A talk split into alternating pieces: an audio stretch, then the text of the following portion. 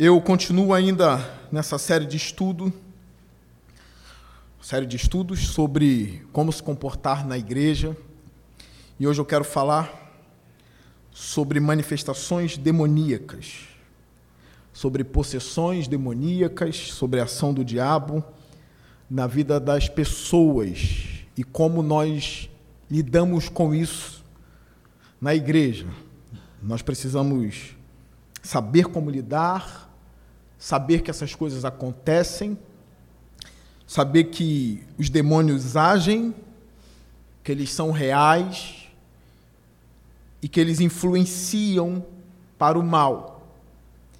Também para que vocês tomem cuidado com seus filhos, com o que eles estão vendo, onde eles estão indo, qual tipo de conversa eles estão tendo.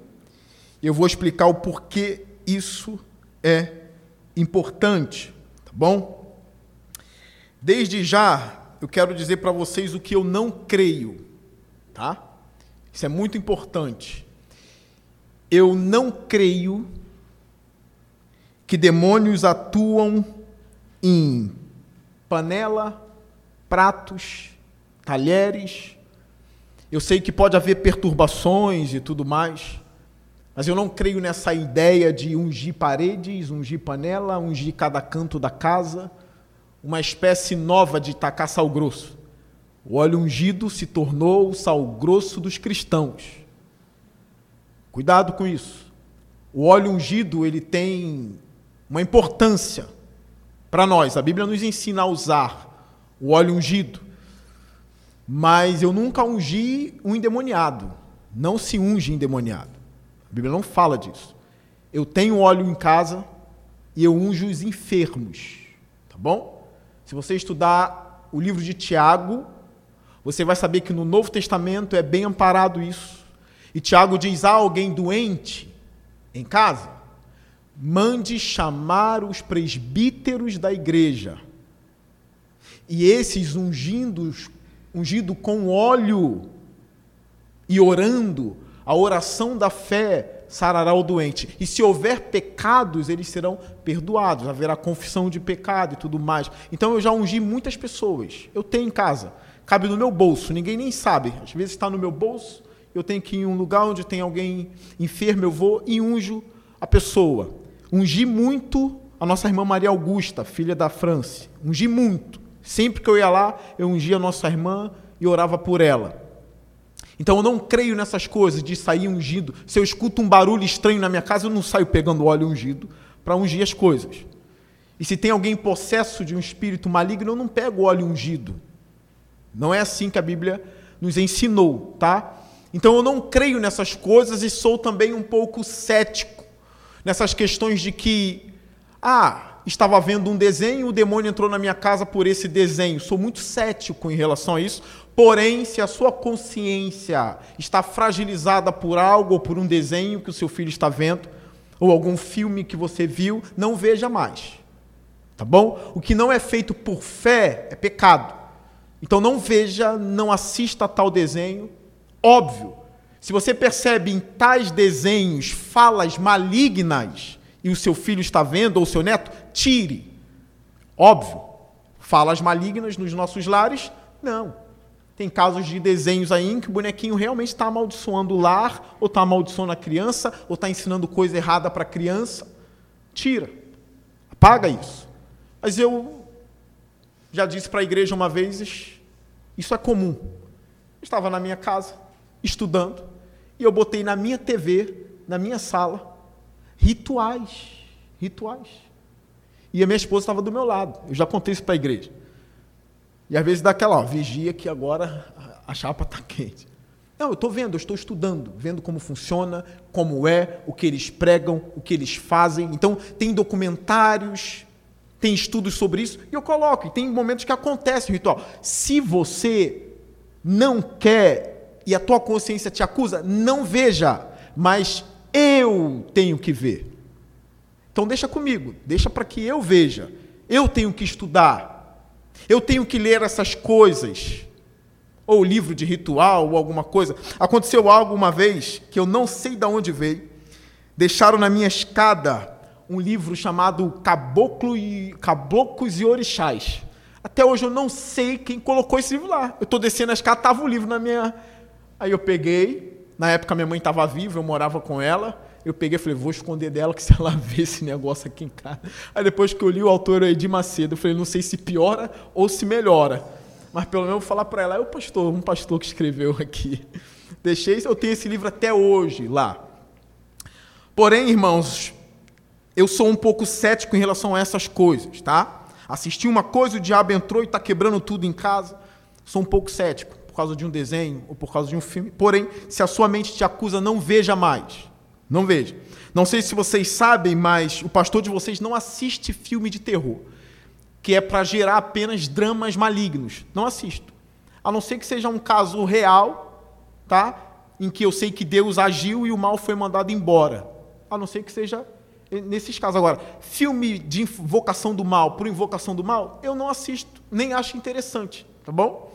Não estou obrigando ninguém a, Vejo coisa pior, né? Documentários aí, muito pior que filme de terror. Tá lá a realidade na frente. Mas eu não tenho costume, tá? Eu não tenho atração pelo mal. Tem gente que tem atração pelo mal. Quer ver o filme da invocação? Porque o mal atrai. Aí tem um problema com você. Tá bom? Eu gosto de sentir esses arrepios do mal, aí tem um problema. Cuidado com isso, tá bom? Agora tem gente que vê, né, para se divertir, não sei como, tá bom? Mas se for algum estudo, alguma coisa, algum filme que vai trazer uma informação do bem contra o mal, eu não tenho problema, eu vou assistir, né? Por exemplo, tem, me disseram de um filme de um exorcista aí, que é fatos reais, né, e que realmente o bem venceu o mal. Esses filmes têm muita mentira também. Muita mentira, muita coisa que eles aumentam para ter visualização, né? para ter ingresso vendido no cinema. Mas tem casos que são reais e que são coisas da igreja, que a igreja contou, seja católica ou seja protestante. Tá? Nesses casos, a nível de estudo, eu não tenho problema em ver. Agora, a Bíblia fala de casos de possessão demoníaca. Acontece. Tem pastores que negam isso, se vocês não sabem. Às vezes são pastores até bons, mas que dizem que, na verdade, na Bíblia o que acontecia era epilepsia, Alguns vão dizer que naquela época o que acontecia na Bíblia era convulsões, que hoje a medicina descobriu que são convulsões apenas. É, nós temos na nossa igreja o nosso irmão Jefinho que tem convulsão. Você vai ficar lá, sai demônio, sai demônio, ele vai morrer. Que demônio é esse que sai com um suco doce? O Jefinho passa mal, pega um pouquinho de suco doce, bota na boca dele e ele volta. É convulsão, tem doença. Como tem vindo uma moça aqui na igreja que já falou, eu sou epilética. Tá? Então, vamos cuidar. Procura o médico né, vai no psiquiatra ou no neuro, vamos cuidar. Agora, dizer que os casos bíblicos eram epilepsias e não demônios, aí é um problema. Porque tem caso que não é epilepsia e não apenas convulsão, é demônio mesmo. E a gente precisa reconhecer e saber discernir, porque a gente não está aqui para ver demônio em tudo, mas também não está aqui para negar que demônios não atuam. Então, olha o caso de Marcos, capítulo 9. O que alguns disseram que, na verdade, é um caso de epilepsia, que Jesus curou, mas é um demônio que Jesus expulsou. Tá bom? Olha o versículo 14. Não é uma exposição do texto, tá? Não é uma exposição. só quero mostrar para vocês esse caso que aconteceu. Olha o versículo 14. Quando chegaram onde estavam os outros discípulos, viram uma grande multidão ao redor deles e os mestres da lei discutindo com eles. Logo que todo o povo viu Jesus, ficou muito surpreso e correu para saudá-lo. Perguntou Jesus: O que vocês estão discutindo? Um homem no meio da multidão respondeu: Mestre, eu te trouxe o meu filho, que está com um espírito que o impede de falar. Então, olha para mim. O rapaz não falava. Só que era um espírito por trás disso, diz o autor bíblico. Não quer dizer que todo mundo está endemoniado. Mas esse caso aqui, a Bíblia é clara: um espírito está por trás disso. É um espírito que o impede de falar. E esse pai, mesmo não sendo um teólogo, ele tinha evidências para saber que aquilo ali não se tratava de uma doença, mas sim de um espírito. E ele vai dizer o que acontecia. Fora que a gente tem o próprio Marcos que escreveu isso aqui já com conhecimento de Deus e escreveu dizendo que era um espírito imundo. Olha o versículo 18. Onde quer que o apanhe, ou seja, onde quer que esse espírito o pegue, joga-o no chão. Ele espuma pela boca, range os dentes e fica rígido. Pedi aos teus discípulos que expulsassem o espírito, mas eles não conseguiram. Respondeu Jesus: Ó geração incrédula, até quando estarei com vocês? Até quando terei que suportá-los? Traga-me o menino. Sinal de autoridade aqui. Vocês estão vendo a autoridade de Jesus? De quem sabe o que está acontecendo e de quem sabe o que vai fazer. Traga-me o menino. Versículo 20. Então eles o trouxeram. Repare, tem casos que dá para manejar. Tem casos, sim, que dá para locomover, de levar para um lado e para o outro. Minha, é, essa minha fala é muito importante. Tá bom? Tem casos que dá para segurar e levar num determinado lugar. Que dá para segurar e tirar de um determinado lugar. Tem caso que não tem. Muito provavelmente, aquele gadareno que Jesus viu, aquele cara, muito provavelmente, seria muito difícil de carregar. Porque até as correntes ele quebrava. A não ser que 30 homens viessem para segurá-lo. De repente conseguiria. O que parece ser um caso muito especial. o que é incomum. Às vezes a gente vê por aí pastor dizendo: Ah, expulsei o demônio de um cara tipo gadareno. Mentira, não era tipo gadareno. É um caso que parece muito especial. Bem isolado que pelo que eu vi e analisei biblicamente, é o único caso de uma manifestação demoníaca extremíssima. Muito extremo. É o do Gadareno. Os irmãos conhecem. Aqueles que não conhecem, depois me procura que eu mostrarei a passagem e lerei a passagem a vocês. Então, nesse caso, traga-o a mim. Dá para trazer. E aqui eu já quero a primeira lição para a igreja estudando os evangelhos e também Atos dos Apóstolos, normalmente os endemoniados são trazidos ou estão em lugares oprimidos. Por que, que eu falo isso? Porque em muitas igrejas o que está acontecendo é uma manipulação psicológica. Podem acreditar em mim. Eu sei que tem um caso em que parece que o demoniado veio no templo, gritou e Jesus mandou ele calar a boca. Estava numa reunião, ele. Mas a maioria dos casos, a gigantesca maioria, eles são trazidos a Cristo. Logo você pode ver na TV muitos casos de demônios. E o pastor brigando, por quê? A recomendação na década de 90 do Macedo era brigue com o demônio. Vou imitar a mão dele aqui. Brigue com ele no púlpito. Para o povo, para que o povo fique assim, ó. Oh. Lute com ele, agarre ele, se embola com ele. O povo tem que ver vocês lutando ali com ele. E é comum nesses cultos parecer ter uma oração diferente, que é um tipo de oração de invocação de demônios dentro da igreja. É por isso que tem demoniados nessa igreja. Eles estão chamando Parece que tem um momento que todo mundo fecha o olho, parece um transe. Eles vão causando um transe, fica todo mundo em silêncio, os músicos param de tocar, e aí o homem diz assim: onde estiver agora um demônio. Aí tem um grito, ah! Aí, o ambiente é todo preparado para isso. É todo preparado. Aí tem gente que está assim, Ih, eu estou meio pesado hoje, eu acho que eu estou com um demônio. Então, aí começa essa manipulação psicológica. Hipnose existe também. Pessoas são manipuláveis, a hipnose existe, tá? E essas coisas começam a acontecer no culto. Começa a acontecer, e acontecer, e acontecer, e acontecer. Agora, na Bíblia eles são trazidos. E eu quero dizer a vocês de forma prática eu já vi várias vezes isso acontecendo dentro de culto. Para quem não sabe, eu me batizei numa Assembleia de Deus antiga. Quem veio da Assembleia de Deus sabe como é. Mas tinha um culto que já era chamado de libertação. O que também pode influenciar nisso. Se o culto é de libertação, as pessoas que estão por aí e acham que estão endemoniadas vão para aquele culto de libertação. E era naquele culto, no culto de domingo não acontecia, nem no culto de doutrina nunca havia acontecer. Mas no culto de libertação, eu, 12, 13 anos ali, eu queria ela ver. Fulano está na frente, tem que abrir. Eu quero ver o que está acontecendo ali.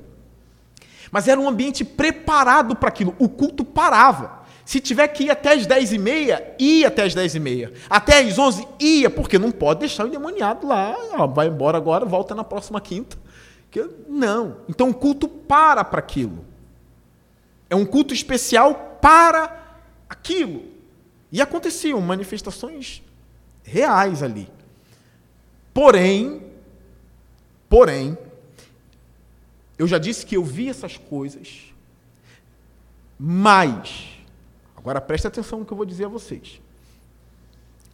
As mais intensas manifestações malignas de possessão estão acontecendo nos lares.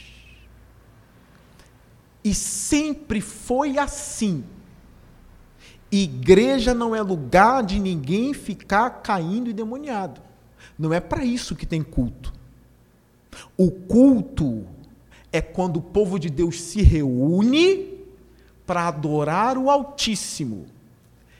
O lugar adequado para isso acontecer não é no culto. Pode eventualmente acontecer? Pode, mas não é o lugar adequado. Os verdadeiros endemoniados, aqueles que são de verdade, não é manipulação psicológica nem hipnose, é real, estão em casas. E eu já fui ver pessoas assim em casa não é nada comparado com o que eu já vi em culto. É uma outra coisa. Eu posso dizer a vocês, é algo ainda mais assustador. Porque não tinha manipulação, não tinha nada. Tem de fato alguém endemoniado naquela casa. Aquela casa é um lugar de demônios. Ali você vê, sem o microfone, sem pirotecnias, sem show, a realidade nua e crua. Não tem presbíteros nem diáconos para segurar ninguém. É uma batalha espiritual verdadeira ali acontecendo. Você olha e vê, meu Deus, o que é isso aqui? Alguém orou? Não, ninguém orou. Alguém viu? Não.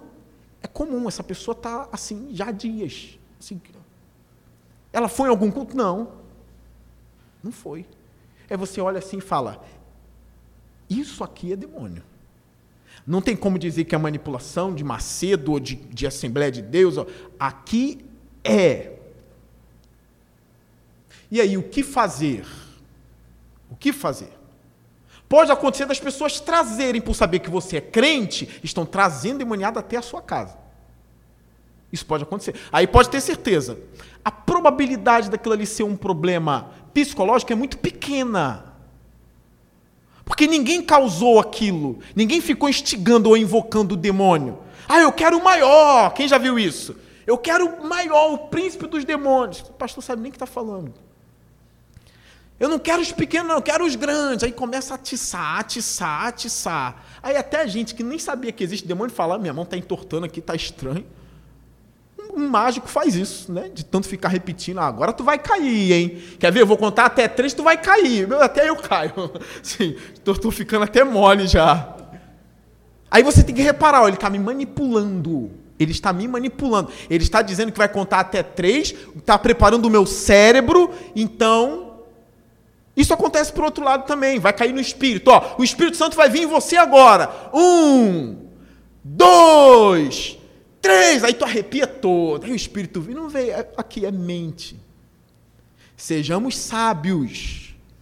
Manipulações mentais existem, obviamente. Os psicólogos sabem disso. Pastores sabem disso.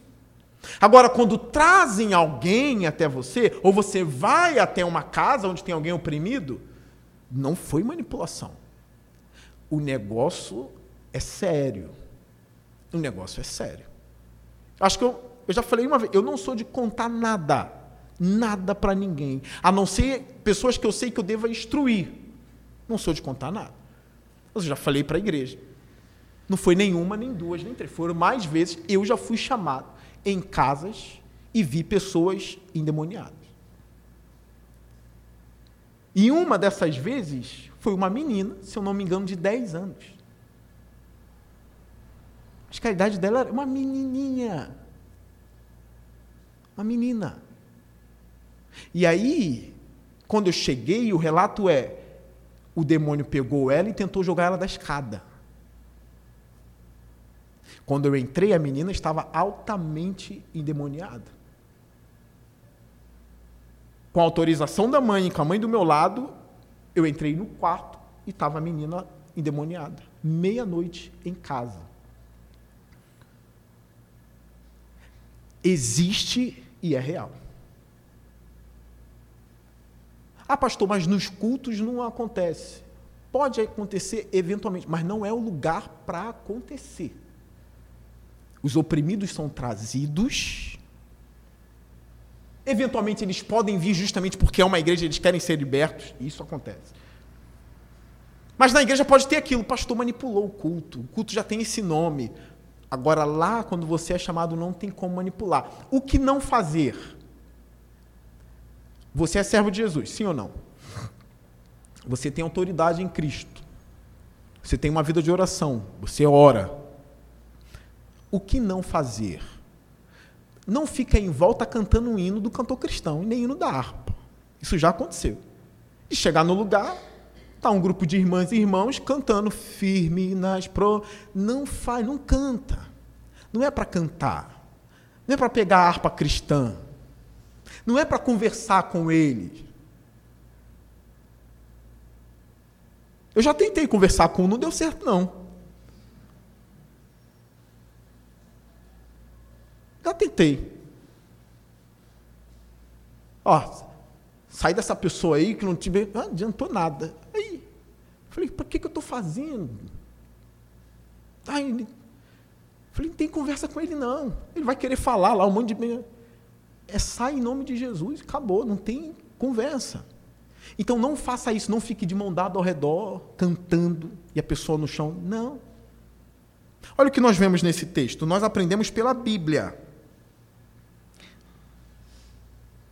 Verso 20, versículo 20. Então eles o trouxeram. Então dá para carregar. Quando o espírito viu Jesus, imediatamente causou uma convulsão. Que doença é essa? A pessoa está lá, Henrique? Alguns falam, ah, epilepsia. Epilepsia, ela está lá, a pessoa. Quando Jesus, a pessoa, pum. Imediatamente causou uma convulsão no menino.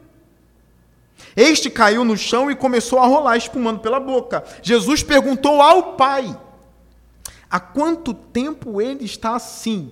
Olha agora a notícia. De coisa que eu já vi desde a infância. Ah, demônio não pega em criança. Pega. Vai sim. Desde a. E, e ele na Bíblia, tudo indica que ele é um mancebo, um menino, um jovem. E o pai diz, desde a infância. Ah, mas meu filho só tem seis anos, pastor. Não tem. Vigia. Vigia. Nesse caso específico dessa menina de 10 anos, a mãe levava ela para rituais. Se eu não me engano, era um banda. Levava a menina. E aí a menina começou a ficar endemoniada em casa. E depois a mãe começou a ficar endemoniada também. Imagine as duas. E a mulher não parava de ir na macumba. Olha, é necessário a obediência em Cristo. Na maioria dos casos. Ou em todos os casos. Porque se a pessoa, vou, usar essa linguagem, é exorcizada hoje, demônio saiu, e amanhã ela volta, está na macumba de novo, está na umbanda, quimbanda, bruxaria, vai ficar sendo recorrente. E aqui não tem nenhum bobo para ficar em todo dia, todo dia, a pessoa continua, não abandona a vida da pessoa. Vai chegar uma hora e vai assim: o que, que você quer da sua vida? O Evangelho te liberta. Jesus te liberta. Você quer o Senhor Jesus? Ou você quer seguir a sua vida? Se você quer seguir a sua vida, procura seu, seu bruxo. E conte para ele o que está acontecendo. Agora, você quer libertação de verdade? Em nome de Jesus? Obediência a Cristo. Entrega ao Evangelho. Então, Jesus aqui, ele pergunta ao Pai: em quanto tempo? Desde a infância. Versículo 22. Muitas vezes esse espírito tem lançado no fogo, olha isso. Então, um relato que eu vi de querer jogar a menina da escada é verdade. Eu não via a hora que ele quis jogar a menina da escada. Quando eu cheguei, isso já tinha passado. Mas aqui o pai fala, ele lançou, ele lança e tem lançado no fogo e na água para matá-lo. Então não é brincadeirinha de gente em culto com mão torta. Não é, é um caso muito sério. Mas, se podes fazer alguma coisa, tem compaixão de nós e ajuda-nos. Se podes, para Jesus Cristo, nós vamos ver a resposta que ele vai dar, mas preste atenção. Pastor, se acontecer em nossa igreja, como lidar? Esse é o ponto. Se acontece num culto do nada, o culto não pode parar. Não é um culto de libertação que a gente vai parar tudo, está todo mundo sabendo que o culto é em relação a isso mesmo. Eu não vou parar de pregar para expulsar demônio ou para ficar lutando com ele. E aqui tem uma, um outro ponto que eu te, quero falar com vocês também. Nem sempre sai em 30 segundos. Às vezes é uma batalha, parece que é uma batalha entre dois soldados. Às vezes parece que é uma batalha entre um soldado de Cristo e um soldado das trevas, e eles ficam lutando e degladiando. Nem sempre é em 30 segundos. Eu posso dizer a vocês, já teve casos em que eu fui orar e em 30 segundos saiu. Ficou uma maravilha. Já teve casos, foi cinco minutos. Assim, tá, aqui está diferente, tem algo, tem, tem, algo mais pesado aqui. Já teve casos de 10 minutos. Um professor meu no seminário, é um homem que eu respeito muito, um homem muito experiente, um homem de Deus. Ele quis alertar os candidatos ao ministério na sala de aula e ele disse: Uma vez eu estava indo e fomos chamados a uma casa. Repara, o, o que eu estou ensinando a vocês não é uma brincadeira. É sério eu fui chamado em uma casa. Entenderam isso? As manifestações normalmente estão lá fora, são trazidas ou nós vamos até ela. Quando ele chegou lá, era uma criancinha, não tinha um ano, se não me engano. Olha isso. E parece que o que eu vou falar agora só acontece em filme. Mas quem me contou foi um dos homens mais sérios que eu conheci em seminário. Um dos melhores professores do seminário onde eu estudei. Ele estava lá com mais um pastor, dois pastores. E ele viu a criancinha endemoniada. Assim, não é possível. E eles começaram a orar e nada de sair. Você sabe o que aconteceu? O avô ou o pai da criança, pegou a criança e disse: Passa para mim. E o demônio passou para ele. Pastor, prova isso na Bíblia. Não tem como provar, porque é coisa que a gente vê. Ele viu e falou, e é um dos homens mais bíblicos que eu conheço. Eu estava lá, saiu do neném e passou para ele. Eu, pastor Leonardo, já vi sair de um e passar para outro. E o que, que eu faço agora? Na minha frente. Eles ficaram seis horas para expulsar o demônio daquele homem. Ah, pastor, é, tem que ser na hora, 30 segundos. Vai você. Ah, porque meu tio expulsava em cinco segundos. Onde? Onde ele estava? Qual tipo ele enfrentou? Porque a Bíblia fala de casta, fala de legião. Fala, qual tipo? Quem é? O que estava ali? Ah, porque tem que ser em cinco segundos, porque Paulo, ah, porque Jesus. Irmãos, às vezes a batalha é travada. Eles ficaram seis horas lutando ali. Expulsou. O demônio foi embora. A casa foi liberta. Por que, que eu digo isso? Se acontece na igreja e eu paro, e é realmente uma briga de poder, para que vocês entendam, Acabou o culto. Sim ou não? Não tem mais pregação, não tem mais louvores, o diabo tomou o culto ali. O que, que é recomendado se acontecer no culto? O que é para ser feito na PIB do parque? Homens levantem as mãos. Cadê os homens? Não fica na hora de, ah, sou homem, cadê ele? Só tem dois homens na igreja aqui, é o Leno e o Wesley. O resto tudo frouxo. Cadê os homens? Levantem as mãos. Homens, homens.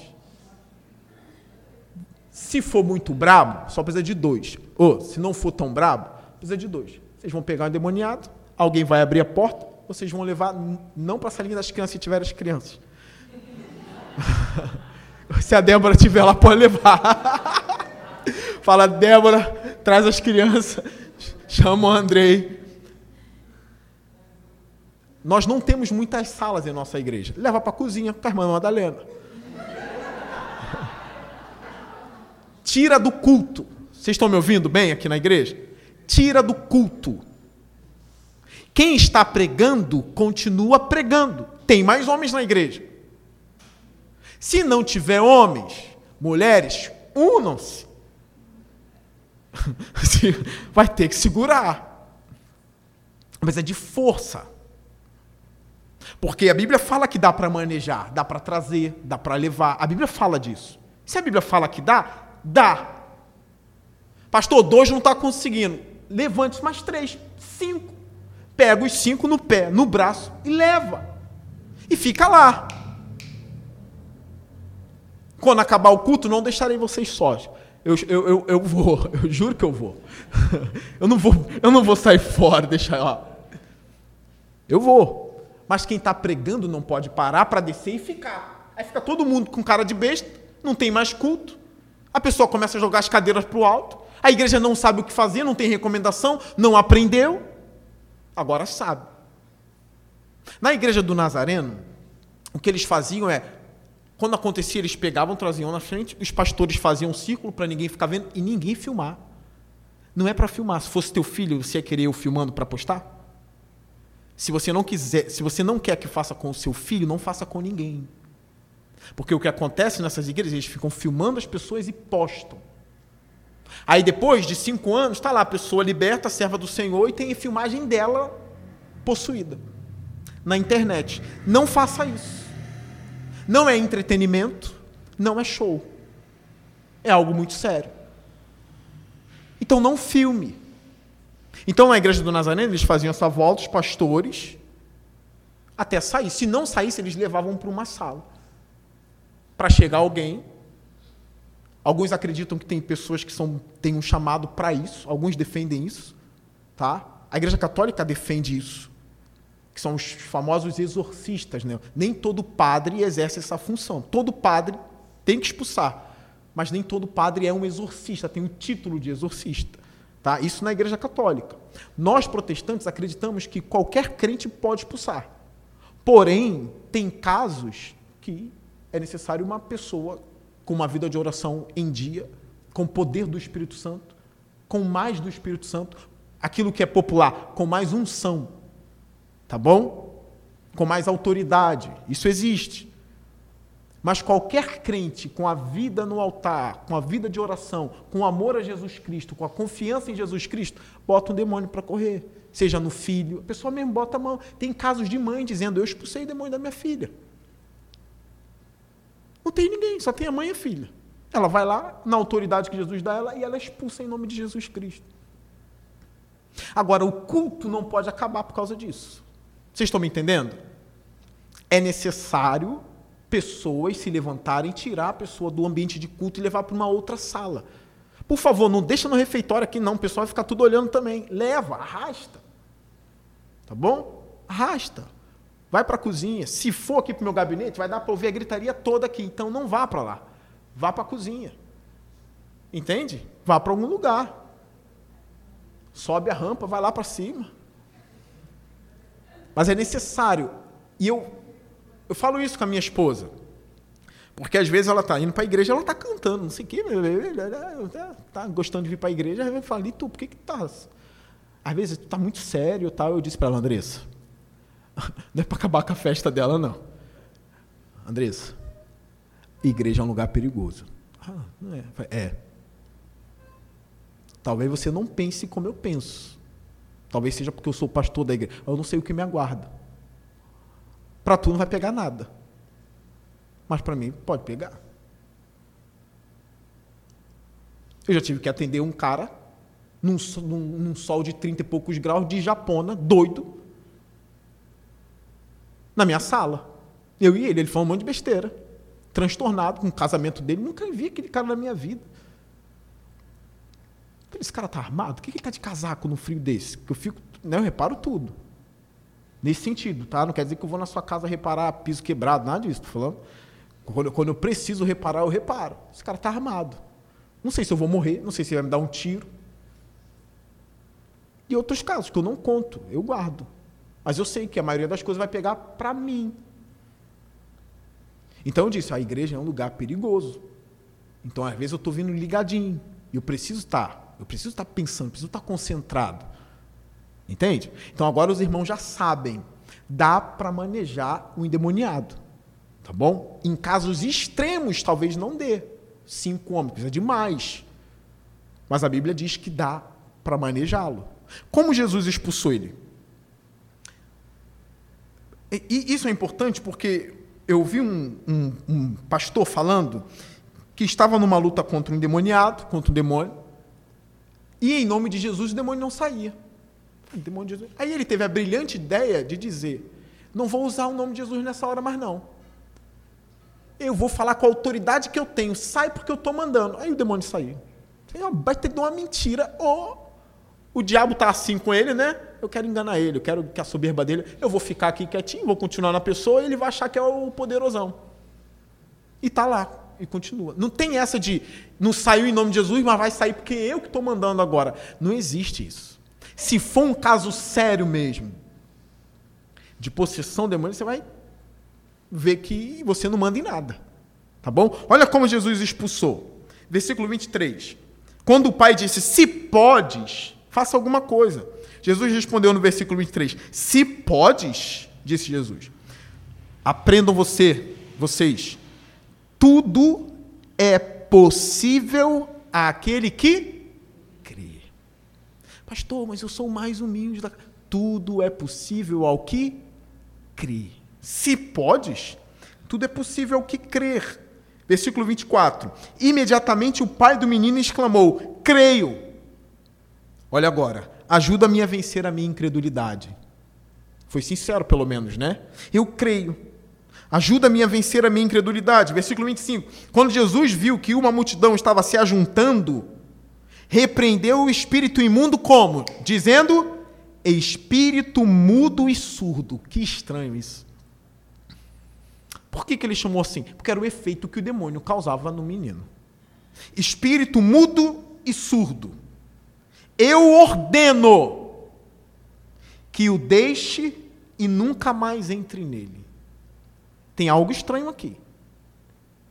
Porque eu nunca vi Paulo falar isso, nem outros apóstolos. Só Jesus. Eu ordeno que o deixe e nunca mais entre nele. É muita autoridade aqui, né? Em nome de quem ele fez isso? Em nome dele mesmo. Boa resposta.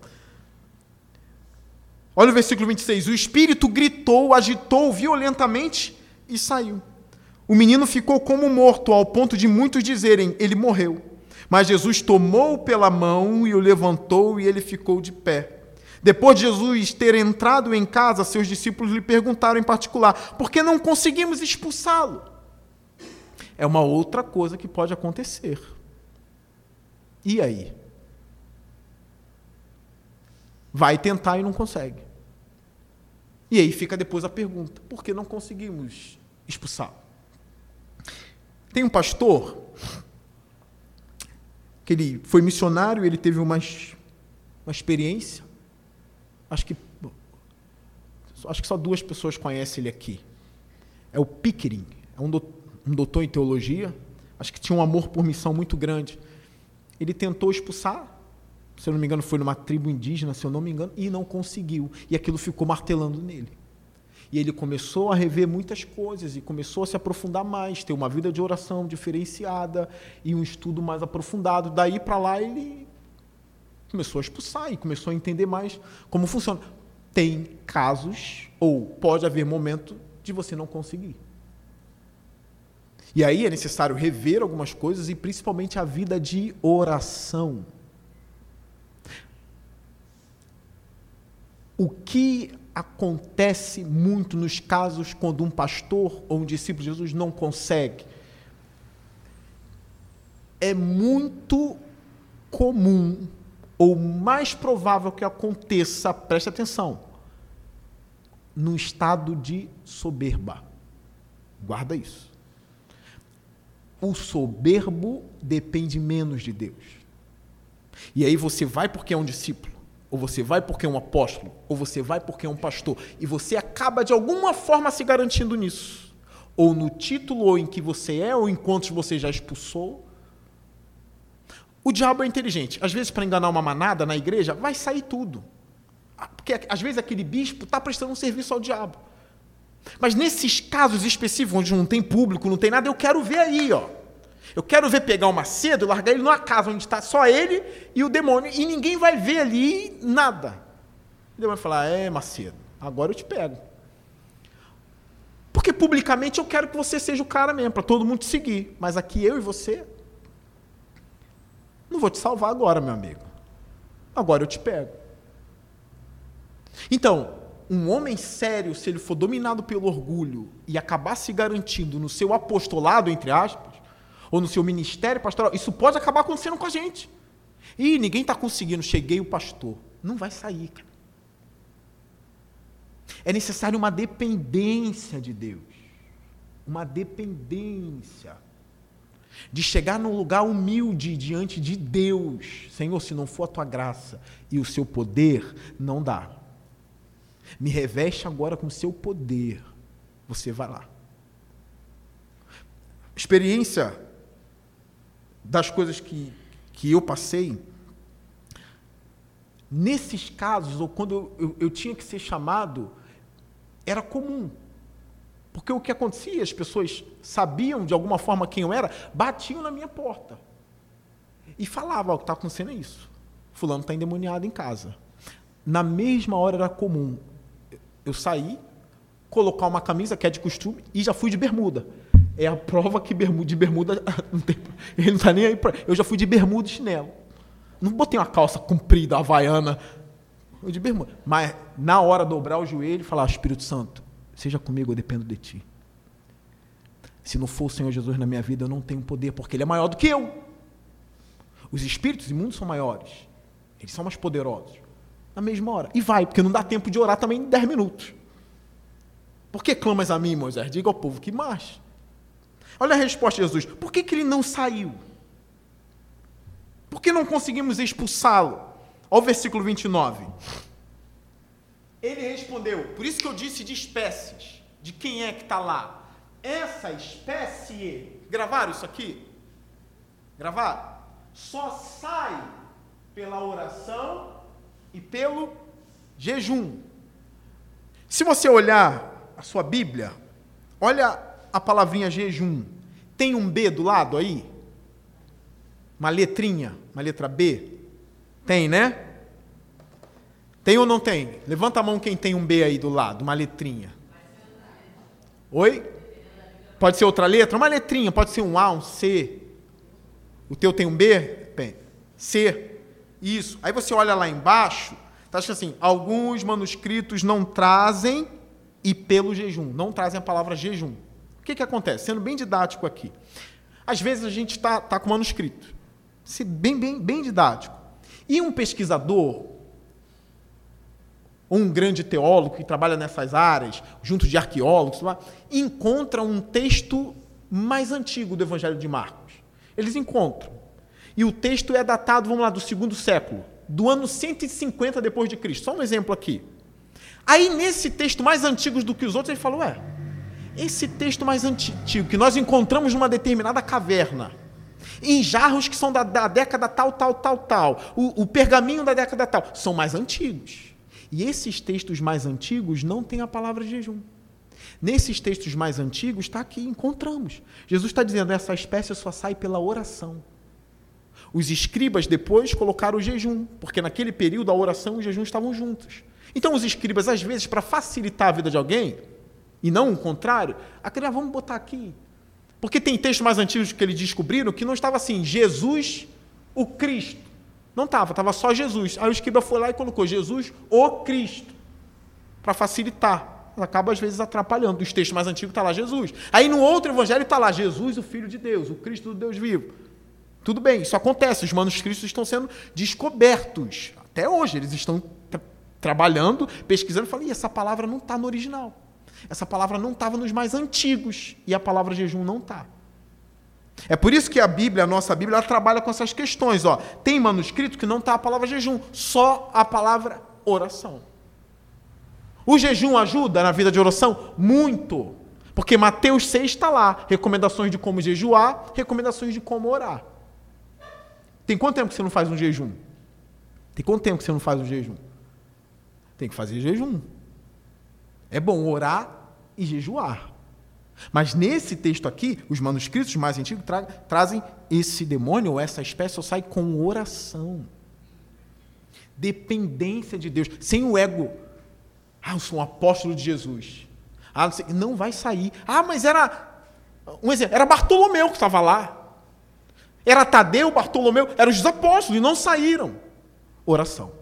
Sem a dependência de Deus, sem a vida de oração, não sai. Porque ele não sai em seu nome, ele não sai na sua garra, ele não sai no seu título, ele só sai, essa espécie, uma dependência de Deus maior, uma oração, uma vida de oração maior.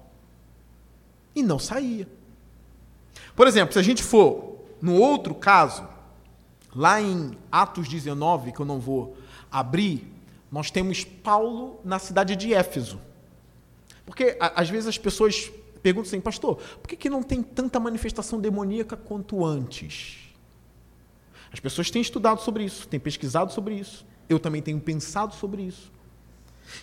Quando a gente fica sabendo do que está acontecendo nos campos missionários, inclusive de Albi, o autor desse livro aqui, lutando contra Satanás, ele fala sobre os relatos dos missionários. Parece que os lugares onde o evangelho ainda não foi consumado ou ainda não chegou são lugares onde a manifestação demoníaca é mais intensa. Porque não tem pessoas libertas lá. Vocês compreendem isso?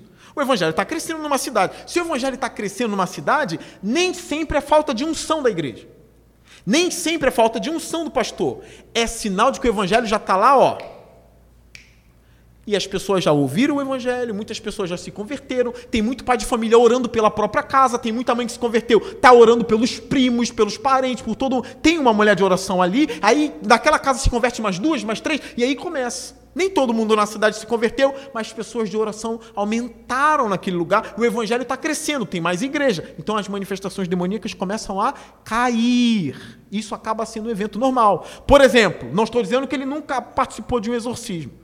Mas nós não vemos Timóteo, o próprio Timóteo, expulsando um demônio. E nem recomendações na carta sobre isso. Será que não era uma evidência de que as manifestações demoníacas estavam menores? Pode ser que sim ou pode ser que não. Às vezes não tem nada a ver. Ou pode ser que sim. Mas em lugares onde o evangelho chega e passa um ano, dois anos, três anos, e ele começa a, a tomar e as pessoas se converter, parece que essa manifestação demoníaca vai acabando, ela vai diminuindo. Porém, algo que a gente precisa chamar a atenção agora é o que alguns teólogos que estão pensando sobre o caso têm dito. Joel é um nesse livro. Está havendo no mundo, principalmente na América, um retrocesso que é uma atração pelo esoterismo regiões esotéricas, o ocultismo, o satanismo. Está havendo, vou chamar de renovação, tá? Uma renovação ou um retorno aos demônios. Os filhos dos crentes estão odiando a Deus e estão admirando Lúcifer. Ah, porque Lúcifer é um símbolo de revolução. Está acontecendo. Porque o verdadeiro revolucionário é Lúcifer. Aí começa uma atração. Eu estou falando isso porque eu estou num culto de doutrina tá? com vocês aqui na igreja. Eu quero instruir vocês até mesmo na prática. Uma vez eu tive que lidar com um menino, agora um rapaz de 15 anos, que estava se afundando em satanismo. Eu nunca tinha visto aquilo tete a tete. Eu só conhecia de ouvir falar. Agora eu tive que lidar com isso. Foi um dos piores aconselhamentos que eu tive. Que às vezes as pessoas falam: qual é a pior coisa para o ministério pastoral? É a, a pregação é muito pesada, você tem que pregar, você tem que estudar, o seu ânimo já muda, tu já não é o mesmo em casa que tu sabe que tu tem que pregar e muita coisa acontece. Tem que saber lidar com quem realmente leva a sério isso. Mas tem algo pior do que isso, na minha opinião, porque tem gente que fala não, nada é pior do que o sermão, na minha opinião. É lidar com pessoas, com almas. É mais pesado. E o caso mais pesado de todos que eu já. E eu já entrei em cada buraco que eu não sou de ficar falando. Mas o pior, eu falo, não sei por que eu me metia nessas coisas. Agora eu estou mais, né? Tem, tem uma outra pessoa comigo agora, tem que tomar cuidado também, para não, né? Para cercar, para cuidar. O rapaz cismou com o negócio de druida, de duende, de satã. E começou a ler isso e começou a querer invocar essas coisas. Aí um parente dele, a mãe já não sabia o que fazer, o pai, o, e, meu Deus do céu, e o moleque ainda começou a ficar doente mental, e um, um monte de coisa acontecendo. E aí foram me chamar. Por favor, ajuda, a gente não sabe. Aí eu me fei nisso. Foi uma das coisas mais pesadas que aconteceram em negócio de aconselhamento. Gente lidando com esoterismo, com o negócio de Satã, com o negócio de druidas. E eu sei mais ou menos o que é isso, porque na minha adolescência, teve um período na minha adolescência que eu fiquei um pouco desviado. O que, que eu falo um pouco desviado? Porque todo domingo eu estava na igreja. Não era nessa não, eu era adolescente. Eu tocava na igreja, então todo domingo eu ia tocar. Então cantar e tocar não quer dizer nada não, tá? Lá tocando e jogando RPG, um joguinho de dado. Tudo bem, dependendo do nível, é tranquilo. Eu jogava RPG. Teve um dia aqui na casa onde a gente jogava RPG. Quem conhece RPG, levanta a mão. Minha mãe odiava esse negócio. Minha mãe rasgava meus negócios de RPG todinho. Porque ela via dragão na capa dos livros. E o adolescente, 14 anos, sei lá, 15, jogando um monte de dado estranho. Era um jogo, era, era até tranquilo, ninguém era do diabo ali, não. Ah, pelo menos o que eu jogava. Tinha gente que jogava em cemitério. Aí teve um dia que a gente foi na casa que a gente jogava, uma vez por semana, por isso que eu falo, os pais têm que tomar conta. A casa não podia. O rapaz não estava lá, não sei o quê. Aí um outro que jogava falou: pode, pode ser na minha casa. A gente foi lá.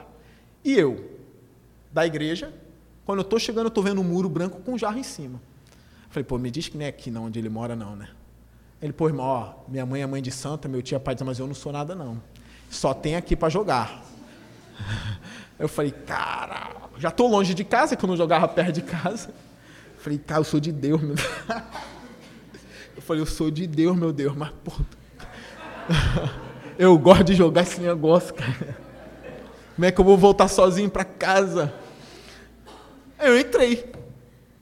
Aí jogamos num terraço cheio de casa de palha e faltou luz, jogar uma luz de vela. Eu falei, eu sou de Deus, meu Deus. Na, no centro de Macumba, jogando RPG a luz de vela. E ainda bem que ninguém ali era satanista. Eu falei, cara, isso é história para nunca. Ah, meu, meu filho fizer isso, eu mato ele, cara. Minha mãe nunca soube disso. Minha mãe já faleceu, não está sabendo, que não está nem ouvindo. Ninguém sabia, ninguém soube. Só depois que eu contei para os meus primos, pô, tu não sabe, maior adrenalina não estão jogando.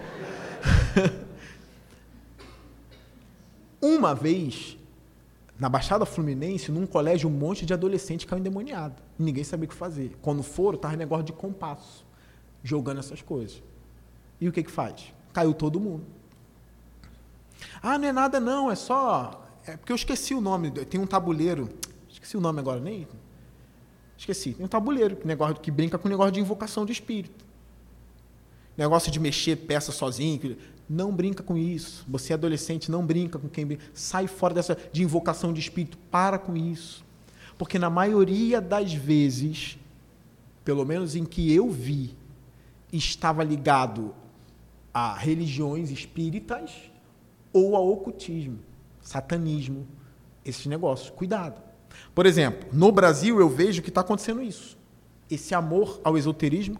Põe para mim, por favor, a primeira a primeira foto. Tomem cuidado, seus filhos estão assistindo. Todo mundo sabe quem é esse rapaz aí? Todo mundo sabe? Pode entrar. A mãe do Bruno chegou. Pode, pode sentar, tá bom? Acharam que era o. Tadinha, tomou um susto ali. É... Ó, pode entrar. Pessoal tomou um susto. Todo mundo sabe quem é esse rapaz aí? Vic Vanilla. Tá famoso. Tá indo em podcast. É satanista. Esotérico. Um monte de adolescente. E outra, tá no TikTok. Tu acha que o satanista tá lá no beco escuro, ninguém. Já tá no TikTok. Eu não tenho TikTok. Eu não tenho TikTok, mas ele tem. E ele está lá no TikTok dele. Os adolescentes estão vendo. Crianças de 10, 11 anos, daqui a pouco estão invocando o que ele invoca. Estão aprendendo o nome das coisas. Então está acontecendo um retorno. Isso pode ocorrer numa, de novo, numa volta de possessões e manifestações, por causa desse retorno a essas religiões. Então esse rapaz, ele é novo, ele é satanista. Ele é um sacerdote de Satã, segundo ele mesmo já é um sacerdote. Aí, eu não sei se ele lançou o livro, ele estava sentado numa poltrona, acho que era numa biblioteca, se eu não me engano, as pessoas estavam vindo para ele impor as mãos. Tinha mãe madura e criança, adolescente, ele colocando as mãos, abençoando na forma deles. E aí? Qual a recomendação da igreja? Não veja, não procure saber. O diabo está aí com um propósito, principalmente os adolescentes, de mostrar que Deus é mau e ele é bom. Esse é o propósito. Mas na verdade o diabo não ama ninguém. Ele não ama nem os seus adoradores. Ele quer destruir todo mundo. Ele não tem amor. Nele só há ódio. Mas uma mente adolescente é muito fácil de enganar.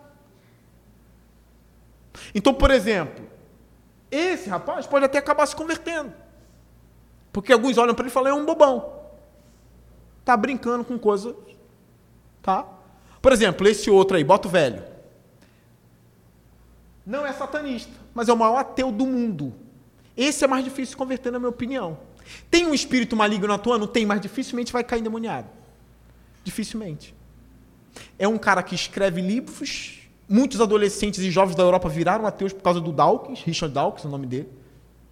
Tem influência maligna? Óbvio que tem. Às vezes muito mais do que o Vic. E também está aí, até hoje atrai muitos jovens. Tem um outro que precisa acabar o, o culto, Wesley. Esse aí já é protestante, se diz crente. Todo mundo conhece o Daniel Mastral? Se diz ex-satanista, mas eu não indico vê-lo. O Mastral só fala do diabo. Mastral é ele, tá? É Daniel Mastral, tá? É o vulgo dele, não sei nem se é o nome verdadeiro. Só fala do diabo. Eu li um livro dele há 20 anos atrás, Filho do Fogo. Ele contando a história dele, de como era no satanismo e a conversão. Mas até hoje, o Mastral só fala de Lúcifer, Lúcifer, Lúcifer, Lúcifer, e acha que tem um grande conhecimento. As pessoas estão vendo ele o tempo todo, oh, esse cara conhece muito, e não conhece. Então, cuidado com o que você. Pode tirar, cuidado com o que vocês estão vendo. Não brinca com essas coisas. Aconselho os jovens a não irem. Ah, eu vou numa religião espírita. Eu respeito todas as religiões no sentido de educação, mas espiritualmente eu não respeito. Porque eu sei que tem sim uma atuação do mal lá. Aí eles dizem, ah, mas para nós não é o diabo. Tudo bem, para você pode ser o que for. Mas para nós é. Para a gente é. E a gente tem provas disso, porque a própria Escritura, o próprio Paulo escrevendo aos Coríntios, diz: olha, eles servem aos demônios. Aqueles que cultuam os ídolos, que não é Deus, estão cultuando a demônios. A Bíblia é muito clara. Então, assim, vigie.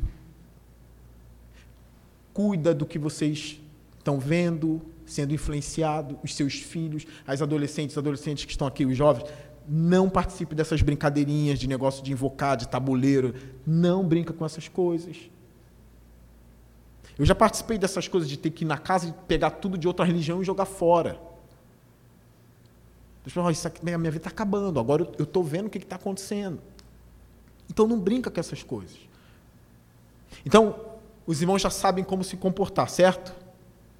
Já sabem que se acontecer, o que fazer. Como fazer. E o que está acontecendo, na verdade, nas igrejas, às vezes, é, são shows, não é realidade. A realidade está lá fora, dentro das casas, oprimidos, ou são trazidos até nós. Tem muita seriedade envolvida. Então, diante disso, eu termino esse estudo dizendo aos irmãos: mantenha uma vida de oração, uma vida de obediência a Cristo, mantenha essa vida de dependência ao Espírito Santo uma oração sincera a Deus, que a soberba não tome seu coração. Que você saiba que sem o Espírito Santo você não pode fazer nada, que sem Jesus você não pode fazer nada. Mantenha, mantenha-se assim. Amém? Deus abençoe vocês. Tinha mais coisa para falar, mas o horário não permite.